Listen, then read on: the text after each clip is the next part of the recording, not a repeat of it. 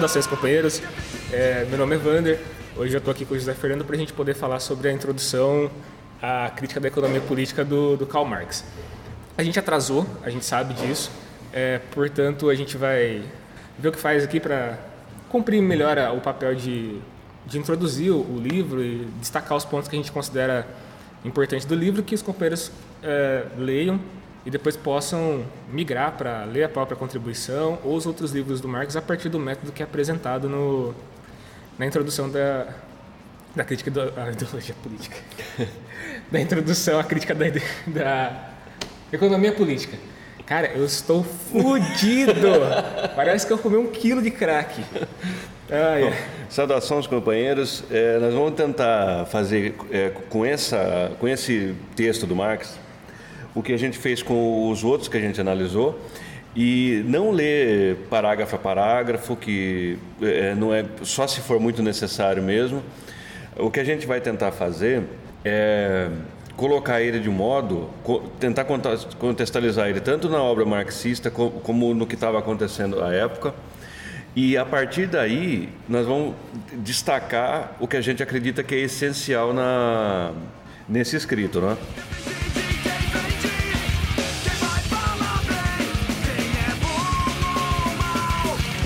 É, então a introdução ela, ela é um escrito do Marx que visa o, o primeiro passo que ele dá é, para descobrir, para é, descrever o mecanismo do, do, capitalismo e a forma como ele entende e como ele analisa, na verdade, não é como ele entende, mas como ele analisa a evolução do capitalismo, com, quais são as suas engrenagens principais e como que ele que ele vai funcionar. O Marx ele é, no livro na edição que eu, que eu peguei, isso é uma dica importante para os companheiros que é uma edição da Folha. Não vem com a introdução, a crítica da economia política da, da edição da Folha. Apesar de ser muito bom também, ter lá toda a obra é, completa da, da, contribuição à economia política do Marx, mas não tem a introdução, que é o que a gente vai destacar aqui como uma forma de realmente iniciar a leitura, porque a própria contribuição... Estudar o método, né? É, ela é muito complexa, já é uma, um escrito mais descritivo, mais analítico. Ele não tem, é, propriamente dito, uma forma de analisar, ele não tem uma introdução. Mas a, a edição da. Esqueci o nome agora, da, da edição, é uma capa verde, já vem com essa, da, da... Com essa introdução. Expressão cultural. Expressão popular. Acho que é expressão popular. Expressão popular, isso. Isso, da tá expressão correto. popular vem é uma, uma tradução do Florestan Fernandes, uma tradução muito boa. Mas se você procurar na internet também tem. A gente pode até disponibilizar, se eu não me esquecer, que na internet tem uma, o escrito completo também da introdução e também tem a crítica da, da economia política, né? Eu estou usando aqui a, a edição da, de 1982 da Abril, né? e que tem uma tradução do, do Leandro Conder, de uma, é, uma introdução também, um prefácio escrito pelo, pelo finado Jacob Gorender, que era um, um militante um marxista muito importante no Brasil, fez parte da luta armada, etc. E tal. E, e esse, essa edição que eu estou usando, né, que é, dos, é daquela série Os Economistas, né, da, da Abril Cultural, é, ela traz a, a, introdução ainda, a introdução de 1857, ela ainda está atrelada nessa edição que eu que eu estou usando ao para a crítica da economia política, né? que é um texto de 1859 do, do Marx. Então eu vou antes de qualquer coisa, eu queria fazer uma introdução à, à, à fortuna dessa, desse texto marxista, porque é muito interessante os companheiros saberem, porque senão é, é difícil mesmo. Por que que assim, que, que às vezes ele aparece como introdução para esse livro, às vezes solto, ou às vezes agora, como na edição mais novas da Boitempo, ou nas edições internacionais, ele aparece como uma parte do, do, dos Grundrisse, né, que são um é um, é um livro Grundrisse em alemão é fundamento, alicerce. Então é como isso foi chamado, né, a partir de um, de um próprio uma parte lá do texto do, do Marx está tá à venda também aí na na Boitempo e tudo mais. Eles traduziram no Brasil pela primeira vez. É, por que acontece isso? O, o Marx ele escrevia, ele estudava, quando ele começou os estudos dele de, de economia, ele estudava na, na, eh, fazendo monografias sobre temas, sobre é, autores que ele, que ele considerava importantes. Então tem uma vasta série dessas desses encadernados aí, que, que ele acabava usando, e foi. É, isso não seguiu uma cronologia de, de publicações. A maior parte não foi publicado. O que a gente tem publicado é o Para Crítica da Economia Política, que é de 1859, e o, que, que, também, que, que, na verdade aquilo é o primeiro capítulo do, do, do, Capital, que foi publicado em 1867, na forma do, do primeiro capítulo, a mercadoria. Se eu não estou enganado, esse é, a introdução à crítica da economia política foi é, republicado no Capital, só que o Marx ele fez umas alterações, né? Porque... remodelou, ele re, é, reestilizou ela. Exatamente, porque como as obras dele eram compiladas, como você mesmo destacou, ele tinha essa liberdade de entender como era melhor apresentar o que ele tinha escrito, né? Então, se na, na introdução ele tinha colocado no primeiro capítulo como merca, é, mercadoria, não, como troca e e circulação, se eu não estou enganado, não me recordo agora o primeiro capítulo. Ele dividiu isso e aí ele achou melhor combinar de novo no Capital com outro tema e depois publicou de novo. Então, assim, às vezes os companheiros vão ler o mesmo conteúdo num livro diferente, só que é, é por conta dessa compilação, da maneira como ele preferiu apresentar o tema, que realmente é, é bastante complexo e eu eu tenho uma curiosidade que parece que ele mesmo não se satisfez ao, ao é. escrever a... Ele estava sempre reescrevendo as próprias obras, né? Exatamente, ele não estava feliz com, a, com, o resultado, ele achava que não estava claro. Se os companheiros lerem, é bem possível que eles cheguem à mesma conclusão, porque eu li toda a crítica da economia política recentemente e teve momentos em que eu sentia que eu ia ter um derrame, porque era uma coisa tão... Muito experimental mesmo. É, e bastante descritiva. Então, muitas vezes você se pegava lendo uma coisa próxima da álgebra, assim. O Marx descrevendo o valor de troca e o valor de uso nas suas relações, então ele traduzia isso por uma letra e aí ficava algébrico mesmo. Ele colocava C mais D mais é, C, ou sei lá, C igual a C é, intermediado por D, que era troca... É, C não, né? Sim. Mas, enfim, o que eu estou querendo dizer é que muitas vezes o Marx ele vai usar uma linguagem que fica inacessível. Eu, eu não li o Capital ainda, então eu não, não, não sei se isso foi totalmente corrigido. Eu acredito que seja tão difícil quanto, tão hermético quanto. Porém, é, para os companheiros que vão ler a, a, obra, eu recomendo que tenha uma, uma certa parcimônia. Não vá querer ler como se lê um romance, que é você é, ir através das páginas lendo é, para acabar o livro. É um livro de estudo. É a conclusão Sim. que eu cheguei a, a minha, meu contato com a obra é esse. É um livro de estudo. Você abre ele, você pega o tema e desgasta o tema. Você vai para outras fontes, fontes próximas do Marx, para as fontes que ele mesmo aponta, né, como economistas importantes. Ele vai citar quase todos os economistas importantes da época ali, o Ricardo, Smith, vai citar todos, que são os economistas que hoje a galera do, dos liberais aí ficam pagando pau, mas não se dão conta de que o próprio Marx fez uma crítica a eles, é, analisou as, os escritos deles e muitas vezes eles ou ele concordou ou ele refutou teses que os economistas daquela época, os clássicos, tinham, tinham exposto. Né? É, esse, porque isso aí até era o que depois ficou consagrado como o próprio método de, de exposição dele, de estudo do Marx. É, na maioria assim, os livros dele, de, principalmente o Capital, é, ele extrata, que, expõe o que ele vai é, criticar, descreve e depois é, ataca com a, com, a, com a crítica. Então, esse movimento você vai ver por toda a obra dele. Assim, o, por que, que a gente destacou esse texto, a introdução de 1857 como importante para que você é, tenha uma, uma boa compreensão do marxismo? Porque é um dos poucos textos que traz discussão sobre o método, sobre como é que ele vai eh, depois analisar é, tanto as questões econômicas como as questões da sociedade, por onde que ele parte.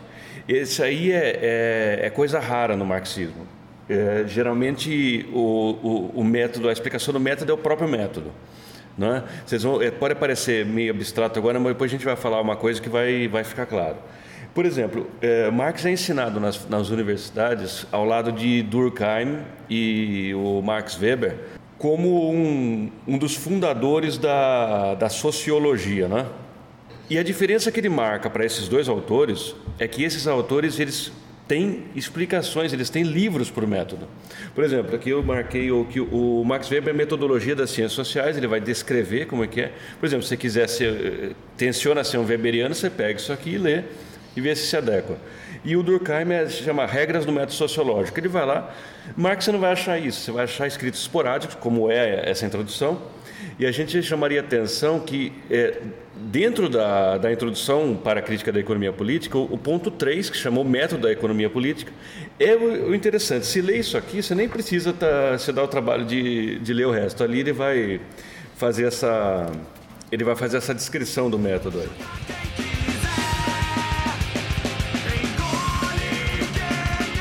Eu acho que é importante que os companheiros entendam também esse movimento que a gente fez é, por meio das obras do Marx. A gente começou pela ideologia alemã, a gente foi depois para o Manifesto, se não estou enganado, e terminou com 18 Brumário e agora está na, na, introdução. Todos esses livros eles têm uma característica em comum. Eles expõem parte do, que o, do método que o Marx usa para analisar a sociedade. Se no 18 Brumário, que foi o último que a gente fez, você tinha ali uma, um exemplo da análise do análise dialética do Marx a respeito das, dos acontecimentos do, do golpe do Napoleão III. no manifesto você tem uma outra uma outra proposta, que é, de fato, é trazer as conclusões do Marx para a vida real, chamar as pessoas para consumar as conclusões que o, que o Marx tem, tinha com o método dele de análise do capitalismo, que era de substituir o capitalismo pelo socialismo. E na ideologia alemã você tinha ali a, é, o Marx analisando a essência do que era a ideologia burguesa da, na época do Marx, não onde ela se sustentava, que eram as ideias, que era o idealismo alemão que era a forma de entender o mundo através das concepções é, do, da ideia. De categorias pro, filosóficas. Categorias né? filosóficas baseadas nas ideias e não na, no material. Então você vê todo o movimento do Marx para fundar o que uh, hoje o pessoal usa termo de materialismo histórico dialético, Marx também vai vai lapidando isso através das obras, mas que você não vai ver ele descrevendo como que ele chegou, é isso que eu estava dizendo, né? Como que ele chegou nesse resultado. Se a gente olha essas quatro obras que a gente apresentou, inevitavelmente você chega a essa conclusão. Você chega que, primeiro, ele abandona o método hegeliano, que era todo fundado em coisas imprecisas, como as ideias, depois ele vai analisar no 18 Brumário, isso, colocar isso em prática né, no 18 Brumário, e no, no, na, no Manifesto Comunista, que é o nosso podcast mais famoso, cheguei à conclusão disso, ontem, uhum. olhando, tá explodindo lá. No manifesto ele finalmente fala, ó, a conclusão é essa, temos que derrubar o capitalismo, o capitalismo ele tem que se, ele é uma coisa falha, ele se esgota e a gente precisa derrubar. E agora, na, na contribuição, você vê claramente o Marx descrevendo a, a, os, as engrenagens mesmo do capitalismo e demonstrando que ele tem várias falhas.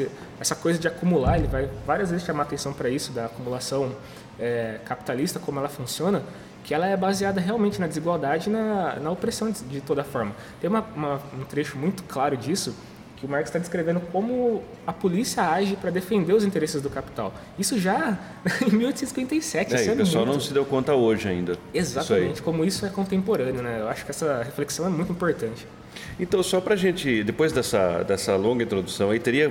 É, a gente poderia gastar vários e vários episódios só falando da, da, dessa fortuna editorial do Marx, que é uma, é uma peculiaridade em relação a ele. Ele não tinha nenhuma pretensão de se tornar um ator vendável e nem uma coisa, ele, ele movia todos os esforços para que os escritos tivessem um, um, funcionamento, eles tivessem uma utilidade na luta de classes. Mas isso aí eu, eu, a gente deixa para outra vez. É, eu queria, só antes de eu entrar num, num conceito que eu, que eu, acho que, se ficar bem compreendido, o texto está compreendido e é uma porta de entrada para todos os textos marxistas e também para você fazer suas próprias análises usando o método. É, no prefácio do primeiro volume do Capital, Marx coloca uma frase que é, que é muito interessante, eu acho que serve também como um alento para quem está olhando para a obra e falando que não, não vai dar conta. Ele diz: todo começo é difícil. Isso vale para qualquer ciência. E é fato. O pessoal olha e fala, ah, não compreende nada, é muito estranho. Mas também, se você pegar um tratado de química, você não vai entender. Ele fala, você tem, o que, que acontece? Você tem que estudar, você tem que se debruçar sobre o negócio, fazer suas experimentações ali e não desistir. Então, se você quer ter uma forma de pensar independente, se você quer sair dessas mesmices que estão por aí, você quer desposar esse método como um alicerce para você fazer as suas análises, você tem que se dedicar. Nós demos aí a, o caminho das pedras aí na, nesses textos, a gente acredita que são fundamentais. E sobre a, o método da economia política, que está aqui no, no meu livro de 1982, está na página 14 aqui, e é o ponto 3, o método da economia política. Eu queria já chamar a atenção, ele faz uma descrição inicial aí muito importante, mas o que eu queria deixar claro que ele dá a chave do, do, do marxismo nesse trecho aqui. Vou ler para vocês aqui e depois eu vou dar uma explicação de um, com um caráter mais didático. Ele escreve numa linguagem muito hegeliana. Então, é assim, o concreto é concreto porque é síntese de muitas determinações, isto é, a unidade do diverso. Então, o que, aqui está tá a chave do problema. O que, que o marxismo procura? Analisar o concreto. E o que é o concreto? É a síntese de muitas determinações, é a unidade do diverso. Pode falar, ah, tá, tudo bem, mas eu não, não compreendi nada. É assim, é, a gente tem sobre as coisas, é, em primeiro lugar, impressões abstratas. Por exemplo, você vê um gato. Gato é um gato, você olha ali, ele é um, é um gato.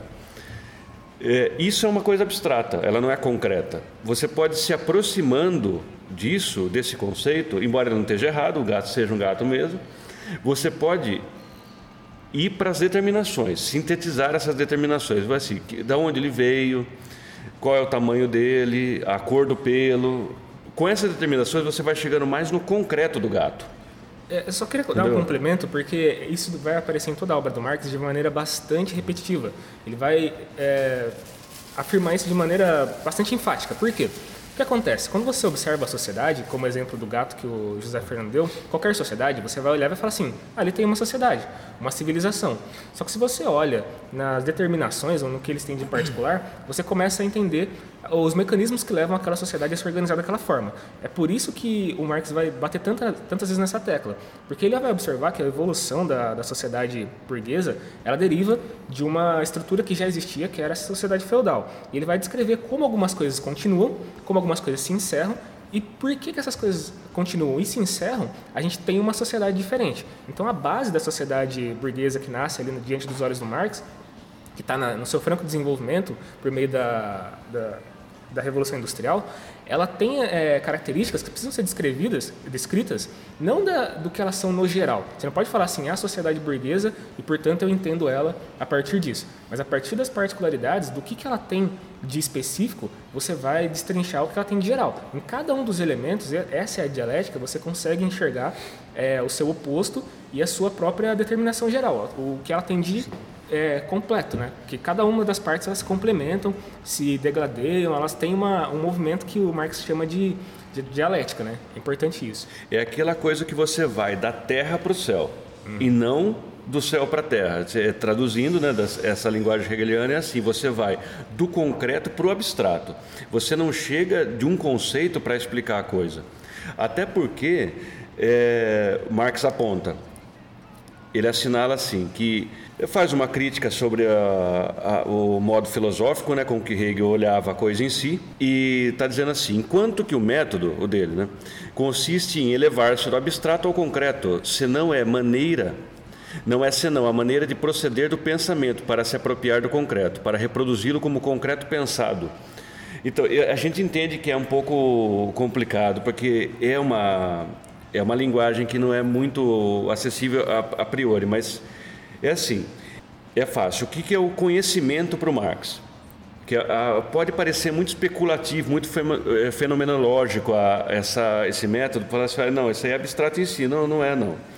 É que assim, falta familiaridade com, com o método. Ele quer dizer que o conhecimento para o Marx, depois de é, apropriado ao objeto, é a reprodução ideal do movimento real do objeto. O que acontece? Você olha uma determinada coisa, uma sociedade, como o Vanner estava descrevendo, e você vai, a partir da saturação daquelas determinações, você vai ter uma noção de qual é o movimento daquele objeto, reproduzindo isso idealmente na forma de conceitos. Então você vai do concreto para o abstrato. Isso, e quando isso não é feito, quando você parte do abstrato e tenta descrever o concreto, você está cometendo uma, uma falha é, fenomenológica. Você vai dizer que o fenômeno aparece e a origem dele não Por tem... ele mesmo. É, a origem dele é, é ele mesmo. Então você fica articulando categorias por elas próprias sem um lastro no real. Isso é um problema, porque você acaba não reproduzindo o que de fato acontece. Você está é, lidando com entes, com, não com a realidade. Você não está indo para o concreto, você não está analisando. O Lenin dizia, marxismo não é nada mais do que análise concreta de fatos concretos. E ele aí foi é, genial nessa ideia, porque é isso mesmo. Não tem nada de, de, de misterioso nisso. O problema é que é para que você chegue nisso, você precisa abordar essa, esse, esse concreto de forma que você faça o quê? A síntese dessas determinações da qual ele é fruto, não é? é eu, eu queria fazer uma, um movimento aqui que eu acho importante. Eu acho que está bem, bem introduzido o que, que vai se passar nesse livro para a gente poder explorar algumas categorias que eu selecionei, Sim. É, que o Marx apresenta. Ele apresenta várias, né? mas assim, muitas delas já estavam sendo muito trabalhadas ali pelos economistas da época, e o Marx, até por esse, até por esse trabalho, muitas vezes ele é estudado na, na faculdade de economia bastante mutilado. Né? Eles acabam tirando o Marx do contexto para poder é, analisar quais foram as revisões que o Marx fez nas categorias que já eram trabalhadas ali por Ricardo. Ele entra mutilado na, na na academia, né? Infelizmente ele entra bastante, porque Marx ele não era um intelectual comum, né? Ele usava da economia, da sociologia, de vários aspectos do conhecimento humano para é, apresentar suas conclusões. Então assim, o primeiro é, a primeira categoria que o Marx vai apresentar, que eu acho interessante, é a produção de como forma social. Ele analisa ali, porque os economistas anteriores estavam dizendo que a produção era uma era uma coisa por si própria, que ela tinha sua, suas características é, soltas, quase como se o ser humano tivesse dentro dele a própria sociedade. É, como se ele fosse por si próprio alguém que produzisse, que tivesse que produzir e que aquilo fosse uma coisa inerente a ele. Mas vai dizer que não, que a produção é um fenômeno social e que o ser humano que produz, porque ele produz, está tudo relacionado com a sociedade em que ele vive, né? Eu destaquei um trecho que eu gostaria de ler para os companheiros, que está na página 10 e 11 do arquivo de internet que a gente vai disponibilizar ali na, na internet, que é assim, ó. Por fim, a produção não é apenas uma produção particular. Constitui sempre um corpo social, um sujeito social, que atua num conjunto, mais ou menos vasto, mais ou menos rico, de ramos de produção. Pretendem, prioritariamente, apresentar a produção, contrariamente à distribuição, etc., como sujeita a leis eternas da natureza, independente da história, o que é uma boa ocasião para ensinar que as relações burguesas são leis naturais e indestrutíveis na sociedade em abstrato. Então aí está a palavra que a gente introduziu muito bem, que é abstração, e como a abstração funciona nesse caso. As pessoas querem dizer que, a, que o ser humano produz em abstrato, simplesmente ele produz. Não é uma determinação social, não vem de uma de uma necessidade, processo histórico. Um processo histórico. O processo histórico é fundamental porque ele vai dizer que essas alterações na produção elas vão ocorrendo é, no decorrer do tempo. Isso é uma produção, uma, um resultado histórico da produção, como ela se organiza, e ele vai depois descrever exatamente o que estava acontecendo. Vai citar a escravidão, vai citar a servidão, como formas históricas de produção que estão socialmente determinadas. Essa, esse socialmente determinado é uma frase que também vai aparecer em todo, é, porque daí ele vai, ele vai procurar essas determinações na, e uma coisa que você citou, eu tinha me esquecido, é muito importante, é a ideia da forma. Todo o processo ele vai se revestir de determinadas formas que elas tomam a, essa essa modo de expressão no, no real. Por exemplo, formas de expressão do Estado, da produção, é, do direito e todas essas coisas elas elas mudam de forma de acordo com as determinações históricas e sociais. Todas muito calcadas no material também, né? Na, no que está disponível no material. Os economistas tinham dado uma atenção para isso. O Marx assinala que eles falam que o homem, é, de acordo com a disponibilidade da natureza, produz mais ou menos. Ele vai, ele vai retomar esses raciocínios, mas ele vai dizer que fundamentalmente a produção é um, é um fato social. É, fato social não, porque isso é uma categoria de outros. É, é, fato social é durkheimiano. É durkheimiano, mas é uma, é uma resposta à sociedade. O homem produz em resposta à sociedade. Né? Tem uma outra, uma outra coisa que eu gostaria muito de destacar dos trechos que eu, que eu peguei do Marx. Esse, daqui, esse trecho aqui é grande, mas ele é muito bom porque ele complementa aquele trecho que você leu, leu inicialmente, que dá conta sobre como Marx trata a, a dialética, né, que a gente está falando aqui, das, das relações é, que ocorre na sociedade. E é um trecho que está na página 35 e 36, gostaria que a gente comentasse ele, que eu acho é, Vamos lá. muito fundamental. Vou ler, é longo, tenham calma comigo, pelo amor de Deus. é o seguinte, é, Marx diz assim, a conclusão a que chegamos não é a de que a produção, a distribuição, a troca e o consumo são idênticos. Concluímos, sim, que cada um deles é um elemento de um todo e representa diversidade no meio da unidade. Isso é fundamental, hein? Visto que determina contra, contraditoriamente a si própria. A produção predomina não apenas sobre o setor produtivo, mas também sobre os demais elementos. É a partir dela que o processo sempre se reinicia. É evidente que nem a troca nem o consumo podiam ser os elementos predominantes. O mesmo se verifica em relação à distribuição, tomada como distribuição dos produtos. E se a tomarmos como distribuição dos agentes de produção, ela é um momento da produção. Eu vou parar aqui porque já tem muita coisa aqui para comentar. Tem. Tem uma série de coisas. É, esse negócio de, de, que o processo sempre se reinicia, ele é fundamental na, na obra, porque o Marx vai falar assim, é, a produção responde a uma necessidade de, de consumo e o consumo, por sua vez, é, responde à necessidade de produção. Então, ambos se complementam e se determinam. E se determinam. Por fim, as pessoas produzem para que consumam e consumam, consomem para que produzam.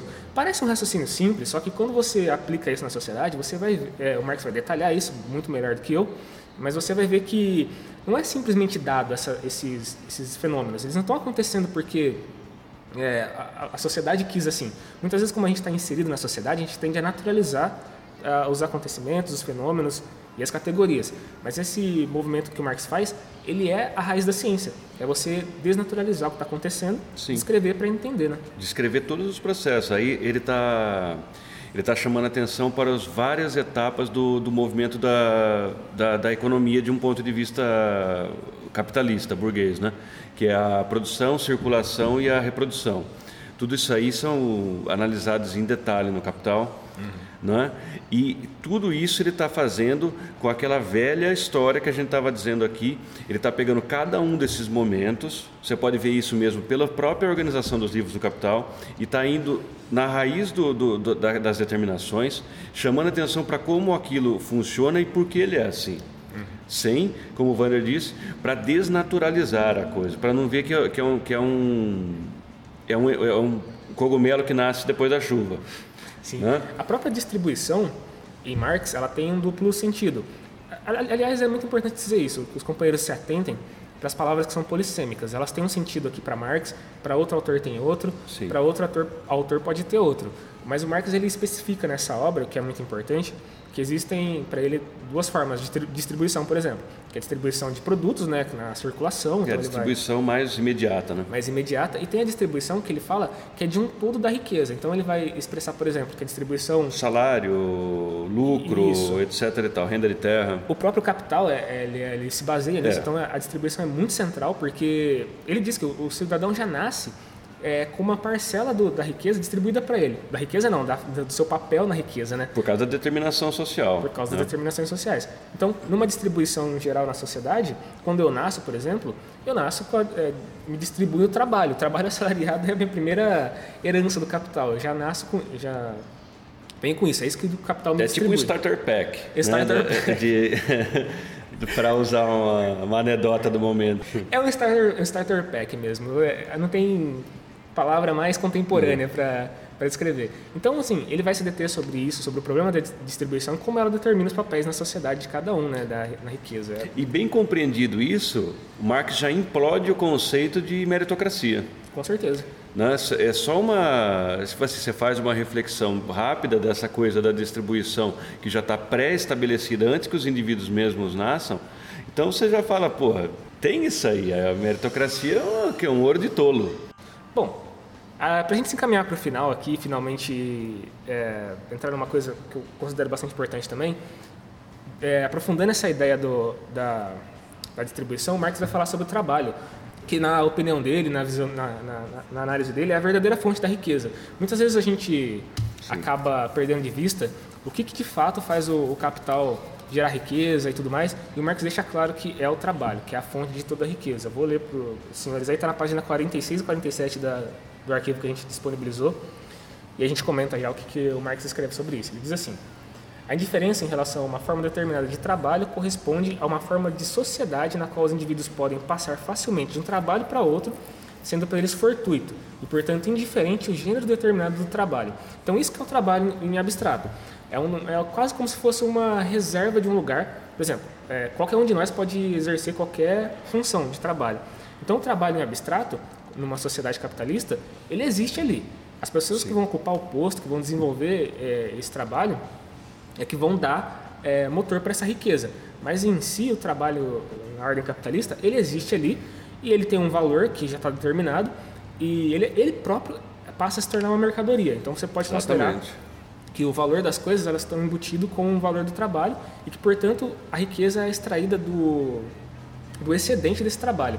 Então, o capital sempre vai fazer isso. Ele vai usar o trabalho como uma, uma fórmula na equação ali e vai explorar até que ele gere essa riqueza. Então, se você vê um bilionário, não se estranhe. Ele teve que explorar muita gente, não é um...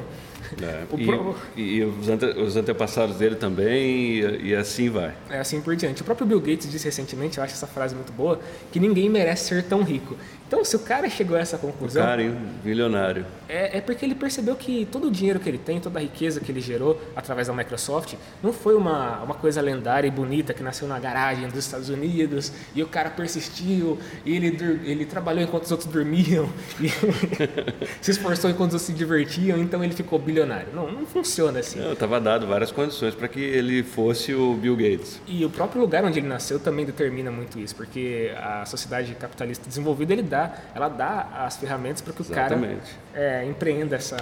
Isso se prova pelos expoentes da ciência, eles sempre estão em centros é, financeiros do mundo, etc. E tal. Muito, muito poucos eles vêm da- da- das periferias ou dos países periféricos. Por quê? Porque aqui a gente é burro? Não. É porque o pessoal está aqui preocupado em não morrer de fome, né? É, você não vai ver um, não- um grande cientista nascendo na periferia do capital aí, na, Tá. na América do Sul e na, na África. Até pode ocorrer, porque é uma excepcionalidade. Você tem uma pessoa ali que nasceu com uma capacidade É. é, excepcional. Mas só vai afirmar a regra. Exatamente, e- mais do, que isso, geralmente essas pessoas vão para grandes centros. é, Sim, elas são levadas lá, vai, vai para Londres, vai para o MIT, vai para esses lugares. O que demonstra claramente que as condições materiais elas são determinantes para que você tenha um desenvolvimento real da, do capital e das ciências de tudo mais que movimenta o, o capital, né? Sim, companheiros, eu acho que é, por hora é isso. A gente gostaria que tivesse um, um feedback aí na forma que vocês acharem interessante nas redes sociais, é, ou mesmo por é, direct, vocês mandem aí suas dúvidas, porque a gente entende que é um assunto árido e se se for possível, se vocês quiserem, a gente acabaria voltando no, no assunto. Mas se não tiverem uma manifestação, não esperem que a gente volte para isso. É, eu, eu tenho, eu tenho é, pensado, se os companheiros se manifestarem a respeito disso, de fazer alguma coisa no sentido de uma live ou, ou qualquer coisa do tipo. É verdade, né? se, se manifestem a respeito disso também. E é isso, companheiros. Muito obrigado pela atenção. Até o próximo episódio e até mais. Valeu.